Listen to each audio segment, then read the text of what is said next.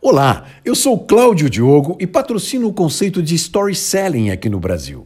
Olha, perceba que nesses próximos dias, independente do que esteja acontecendo, quase todo mundo vai estar vendendo algum produto ou tentando convencer alguém de alguma coisa que acredita.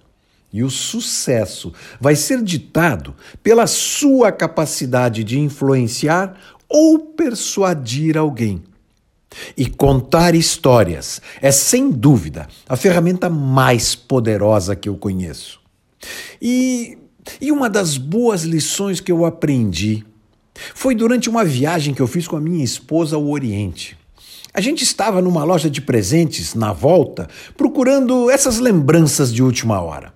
E como todo turista de aeroporto, eu estava imaginando comprar uns dois ímãs de geladeira por não mais do que 5 dólares cada um. E olha, a loja tinha uma enorme variedade, mas, mas eu estava achando todos eles muito bobinhos e eu já estava quase desistindo.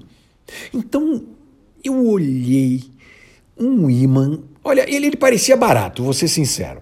Era um pedacinho quadrado de madeira e na frente tinha um, um símbolo pintado de vermelho, parece essas, essas estrelas desenhadas por criança, né?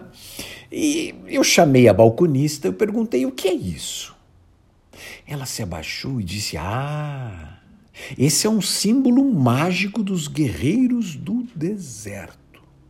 Nesse momento ela se aproximou diminuiu a voz e começou a me contar que o deserto era castigado por tempestades de areia terríveis e com ondas de calor escaldante, o que tornava a vida no deserto muito perigosa e desgastante. E para isso, alguns bem específicos guerreiros do deserto, de uma tribo muito peculiar, Usavam esse símbolo mágico nas suas caravanas para, para protegê-los dos perigos e trazer boa sorte e proteção nas suas viagens. Eu imediatamente eu perguntei: e quanto custa? Ela me disse: 10 dólares. eu comprei cinco daqueles. Se você pensar bem o que aconteceu nessa transação, foi mágico.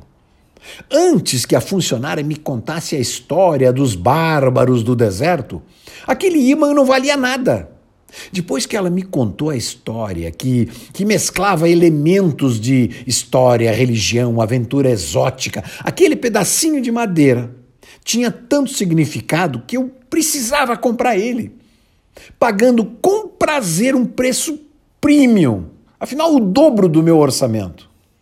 E quando eu cheguei a, em Curitiba, onde eu moro, eu comecei a presentear os meus amigos, eu também contava essa história para que eles soubessem que eu não estava dando para eles um pedaço de madeira barato, mas uma personificação da magia e bênção dos bárbaros guerreiros dos desertos da Arábia. Isso é mágico, não é mesmo? As histórias transformam tudo na vida da gente. Afinal de contas, a história é a alma do negócio. Se você quiser saber como vender contando histórias, procure a gente. Nós temos a história certa para você, para a sua empresa e para o seu produto. Procure o site www.claudiodiogo.com.br e eu te ajudo com isso. Um abraço.